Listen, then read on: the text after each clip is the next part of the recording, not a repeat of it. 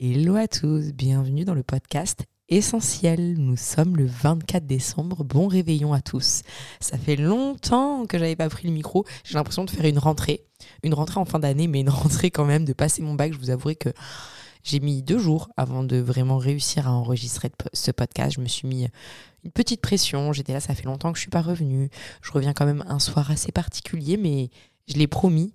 Et une personne euh, à laquelle je tiens m'a dit maintenant, si tu fais une promesse et tu l'as dit euh, aux gens qui te suivent, il faut que tu le fasses. Et c'est vrai que j'ai tendance à, à souvent dire des choses que je ne fais pas mais ce soir, j'avais envie d'être avec vous et c'est quelque chose qui me tenait aussi à cœur. Donc, j'espère que vous passez une bonne soirée. Si jamais vous m'écoutez en dehors du 24 décembre, n'ayez crainte, ce podcast vous fera quand même grandir puisque nous allons aborder un sujet bien gai, la solitude.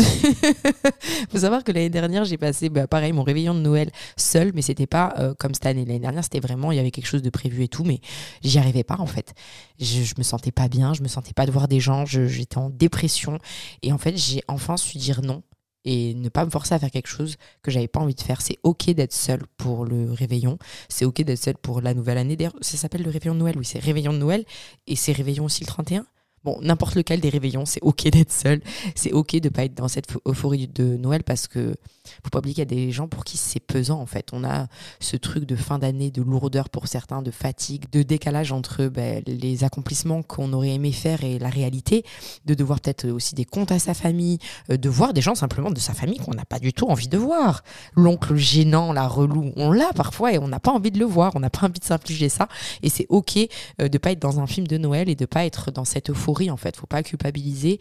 Et par contre, faut pas, j'allais dire, faut pas déprimer moi l'année dernière ça m'a très bien allé de déprimer. C'est-à-dire j'avais besoin de vraiment euh, limite comme je l'ai déjà dit dans des podcasts mourir pour mieux renaître. Cette année c'est différent. C'est euh, un concours de circonstances. Il se trouve que mes parents sont partis à Paris. Euh, voilà. J'étais bien toute seule aussi. Je me suis dit bah je vais me faire les petits podcasts. Je vais me faire mon petit repas pour moi-même. Je vais me prendre un petit bain. Et, et, puis je vais kiffer ma life en fait. Ça va me faire du bien parce que cette année elle a été compliquée pour moi. Donc j'ai besoin de repos. J'ai besoin de me centrer avec moi-même et, et de m'honorer. Voilà donc j'ai cet esprit de fête. Hier, je me suis mis des petites décorations et tout. L'année dernière, c'était vraiment genre, je voulais pas entendre parler de Noël. Il y a plusieurs façons d'être seul. Et c'est ça qu'on va aborder en fait dans ce podcast. C'est que la solitude, elle a plusieurs formes, elle a plusieurs origines en fait. Et elle peut être accueillie ou elle peut être subie. Et ça dépend de, bah, à quel moment on, la ressent dans sa vie, euh, pourquoi, les raisons aussi de cette solitude. Mais en fait, la solitude, c'est vraiment que l'être, il a besoin d'être seul. Parce que ça vous est déjà arrivé en fait de vous sentir seul au milieu de gens? Je ne sais pas si vous voyez de quel feeling je parle. Quand tu es au milieu de tes potes ou de ta famille, ou même de monde, et que tu te sens mais tellement incomprise ou incompris, que, que tu te sens déconnecté, que tu sens ce gouffre dans ton ventre et tu te sens profondément seul, et tu as juste envie d'aller, euh, je sais pas, au fond d'un bois hurler, mais tu pas envie d'être autour de gens, et même si tu es entouré de gens qui t'aiment, tu es profondément seul. Donc en fait, il n'y a pas de... Il a pas de définition précise à la solitude.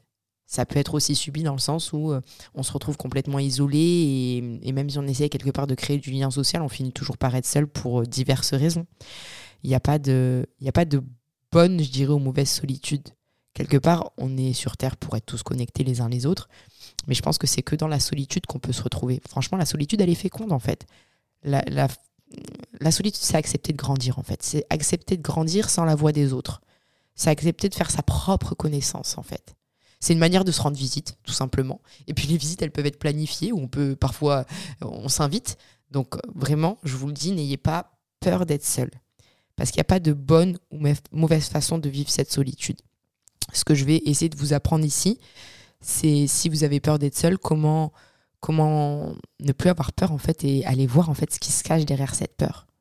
Parce que le but, c'est quand même de pouvoir être bien avec soi-même. Je le répéterai jamais assez, pour être bien avec les autres, il faut d'abord être avec soi-même. La solitude, je la vois un peu comme, euh, comme ça. C'est une métaphore que j'aime bien faire. C'est si tu étais complètement dans le noir, en fait, c'est comme si tu es complètement dans le noir. Tu sais pas où tu es, mais quelque part, cet endroit, il te semble familier. Parce que c'est toi, en fait. Tu es chez toi. T'as compris ou pas la métaphore? Et en gros, c'est pour ça aussi qu'il y a beaucoup de gens qui ont du mal avec la méditation. Ça, c'est vraiment un podcast que je vais faire parce que, et qui va vous surprendre d'ailleurs sur la méditation parce que vous êtes énormément à me demander comment je fais pour méditer. Sachant que je faisais partie des personnes qui disaient j'arriverai jamais à méditer, j'ai trop d'idées dans la tête, il y a trop de bruit. Euh, et, j'ai masterisé ça de manière euh, plutôt pas mal, j'en suis pas peu fière. Et bref, et en fait, quand on est assis dans le noir, avec euh, soi-même et qu'on a coupé en fait parce qu'on est seul le, monde autour, le bruit autour, parfois ça peut faire peur. Hein. Ça peut faire peur parce que bah, on se rend compte que dans le noir, bah, il y a des sentiments qu'on n'avait pas envie de voir, comme la tristesse, comme, euh, je sais pas, le dégoût parfois pour certains, la colère, même la colère qu'on a envers les autres. Hein. Parfois, c'est pas forcément se détester soi-même, ne rentrons pas dans un cliché, mais peu importe. La solitude, c'est couper cette lumière, s'asseoir et observer les sensations et les sentiments qui se passent dans notre corps. Et quand je dis solitude, euh, moi j'ai eu longtemps l'habitude d'être seule, mais par seule j'entendais euh, souvent j'avais de la musique, euh, j'allais faire du shopping, j'avais quand même des distractions. Il faut savoir qu'en plus là avec les réseaux, à l'époque, j'ai vraiment l'impression d'être une ancienne comme quand je dis ça, mais il n'y avait pas de réseau, il n'y avait pas de téléphone.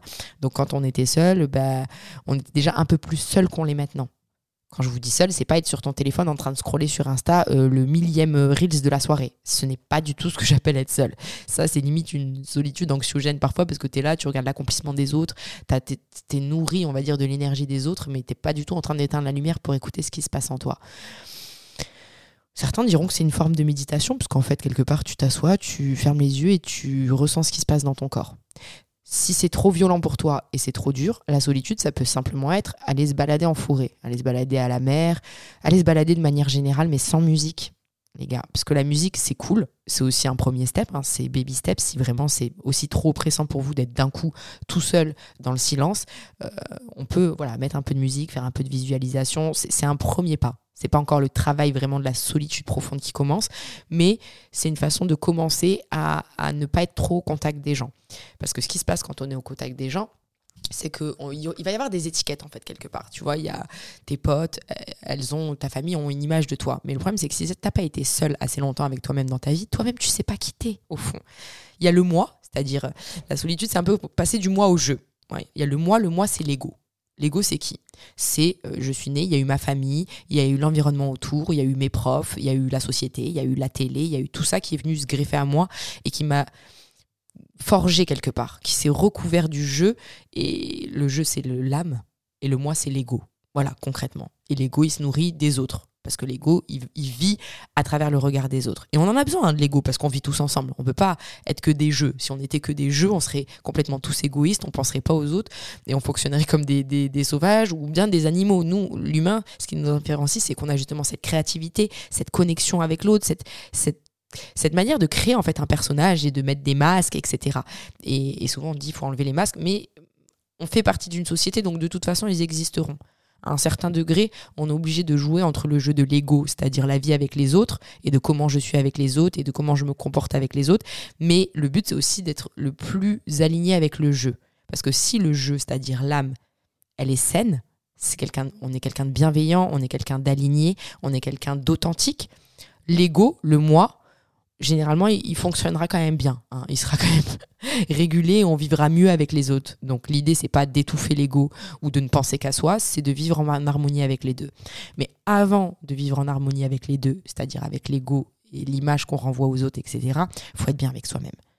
Et si tu t'es pas l'ego, c'est-à-dire si tu n'éteins pas toutes les voix de tout ce qu'on t'a appris, de tout ce qu'on t'a façonné, tu ne seras pas vraiment quitté. C'est un peu dur à comprendre ou j'espère que ça va. Vous me ferez des retours hein, de toute façon. Euh, j'essaye au mieux de vous expliquer le, jeu de la solitude. Donc c'est d'aller chercher son âme, son jeu, qui je suis vraiment en dehors de tout ce que tout le monde pense de moi. Et ça, tu es obligé de le faire quand tu es seul. Et ça fait peur. Donc, le petit exercice que je vous propose, parce que forcément, je ne peux pas vous dire exactement qui vous êtes. Je ne pourrais pas prendre chaque individu parce qu'on est tous extrêmement différents. Ce que je peux vous dire, c'est par exemple, euh, la première idée, c'est une sorte de méditation, de s'asseoir et d'écouter un peu qu'est-ce qu'on ressent. Et dès que vous êtes prêt, vous prenez votre petit papier stylo et écriture automatique. Si vous y arrivez, c'est le, mieux en fait. C'est-à-dire vous écrivez toutes les sensations mais sans les analyser. Commencez pas à essayer de réfléchir à ce que vous allez écrire. N'écrivez pas pour être lu. c'est beau. Écrivez juste pour, euh, pour libérer en fait, pour libérer. Vous dites pas que quelqu'un va lire derrière, ne vous dites même pas de base que vous allez lire en fait. C'est ça l'écriture automatique. C'est juste, je ferme les yeux, je prends des grandes inspirations, j'éteins la lumière, visualisez vous-même hein, dans votre cerveau, vous, vous posez dans votre petit cerveau et vous voyez éteindre un interrupteur. Et là, Dès que vous êtes prêt, vous ouvrez les yeux et bam, on écrit tout ce qu'on ressent. Ça peut être de la haine sur les autres, de la, haine envers, soi-même, ça peut être n'importe quoi. Positive aussi, hein. ça peut être je suis dans la gratitude d'être cette personne. Allez à la recherche de vous notez toutes les idées, même si vous pensez qu'elles sont pas vraies. Et que ça soit ou après l'écriture si vous vous sentez, ou quelques jours plus tard si pour vous c'est mieux. Et d'ailleurs, si vous le faites directement après avoir écrit, refaites-le quand même quelques jours plus tard. C'est-à-dire relisez-vous quand même quelques jours plus tard pour voir si vous étiez lucide au moment de l'avoir fait et euh, une fois que les émotions ont décanté, qu'est-ce que ça donne. Et là, vous, vous triez en, en, cases. Vous, criez, vous triez, ok, est-ce que cette idée, c'est une idée que j'ai par rapport aux autres? C'est-à-dire c'est les autres qui ont cette idée de moi c'est-à-dire euh, femme combattante, si, ça, ça. Et en fait, au final, vous vous rendez compte que vous n'êtes pas si aligné que ça et que vous êtes peut-être plus fragile que ce que les gens voient, ou l'inverse, plus forte que ce qu'on vous dit que vous êtes. Moi, par exemple, j'avais l'impression que quand j'ai fait cet exercice, que les gens me voyaient beaucoup plus forte que ce que je n'étais. Parce que j'envoyais cette image d'Amazon guerrière. Mais en vrai, j'avais un, cœur tellement sensible et une fragilité. Euh, j'ai cette espèce de paradoxe quelque part. Et ça, j'ai compris qu'en fait, les gens le percevaient pas forcément parce qu'en fait, j'avais tellement cette étiquette et je m'étais tellement attachée à cette image que j'avais, que fait, à l'intérieur, je souffrais en fait. J'avais une espèce de carapace de femme forte, de bouclier, mais l'enfant à l'intérieur, il était complètement en train de trembler et de pleurer. Et inversement, je pense qu'il y a aussi beaucoup de gens qui euh, sont vus comme des personnes fragiles, alors qu'à l'intérieur, elles sont des espèces de tigresses en elles qui, qui ont envie de démonter tout le monde. Et, le but, c'est de s'aligner entre ce que les gens pensent et ce que vous êtes vraiment, d'aller chercher ce qui est vrai, ce qui est faux, ce qui est demi-faux ou demi-vrai, parce qu'il n'y a pas que tout blanc ou tout noir. Et ça, ça va être important quand vous allez faire cet exercice, c'est-à-dire tout n'est pas tout blanc, tout noir. Écrivez sans vous juger. Allez chercher vos parts d'ombre. N'ayez pas peur. Vous êtes que avec vous-même. Là, pour le coup, vous n'allez pas être jugé par les autres. Il n'y a pas l'histoire de l'ego. Soyez à fond. Soyez vulnérable. Même les choses les plus dégueulasses sur vous que vous regrettez, dont vous culpabilisez, écrivez tout ce qui vous passe. Une fois que vous avez tout écrit, vous aurez largement le temps de vous poser, de décanter, de prêcher le faux et le vrai une fois que vous avez écrit. C'est-à-dire la première écriture sans jugement, c'est ce qu'on appelle l'écriture automatique. C'est vraiment laisser limite votre âme parler, en fait. Peu importe si ça n'a pas de sens. Peut-être que dans quelques jours, ça en aura un. Voilà. En fait, l'idée de, des podcasts, parce que c'est bientôt terminé, j'ai dit que j'allais faire des podcasts entre 10 et 15 minutes maximum. Euh, après, bon, s'il y en a qui débordent, ils débordent. Mais euh, voilà, les, podcasts, c'est vraiment d'aller aborder un sujet. Donc aujourd'hui, c'était la solitude de manière courte, c'est-à-dire, j'aurais pu en parler des heures, mais je trouve que ça sera plus intéressant peut-être de le faire accompagner. J'aimerais bien euh, vraiment.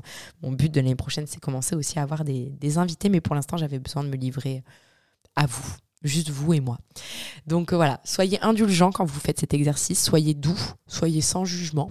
Et tous les jours, je vais essayer de vous donner ou une petite histoire à méditer, ou une petite clé pour avancer, ou euh, un petit exercice comme aujourd'hui, voilà, le petit exercice d'écriture automatique pour essayer de vous faire grandir, d'aller à la découverte de vous pour être mieux avec les autres. Moi-même, je suis passée par ces étapes. Moi-même, je continue de passer par ces étapes parce qu'il ne faut pas oublier que la vie, euh, c'est une éternelle vague. Je vous l'ai déjà dit, c'est pas un fleuve tranquille.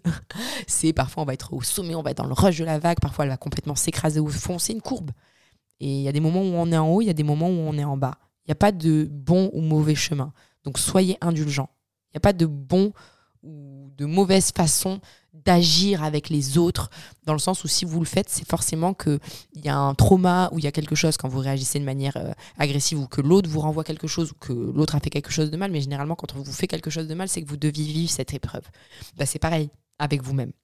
Soyez indulgent et pardonnez comme, comme vous vous pardonnez aux autres en fait. Ayez cette même indulgence pour vous-même. Et n'ayez pas peur de la solitude parce qu'à partir du moment où vous allez être sans jugement et bienveillant avec vous-même quand vous allez faire cet exercice, au pire, vous pleurez, donc ça va. J'ai envie de dire limite, c'est au mieux parce que vous vous libérez de, de, trauma en faisant ça et vous ouvrirez les yeux. Mais il n'y a, pas de, y a pas de piège voilà, quand on est avec soi-même. Il n'y a que la vérité. Ah, ça m'a fait du bien de faire ce podcast. Ça fait littéralement deux jours que j'angoissais de le faire pour qu'au final, le temps passe tellement vite que je n'ai pas envie de vous quitter.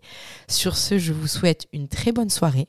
Je vous fais de très gros bisous, je vous fais des gros câlins, je vous envoie tellement d'amour et je vous dis à demain pour un nouveau podcast de Noël.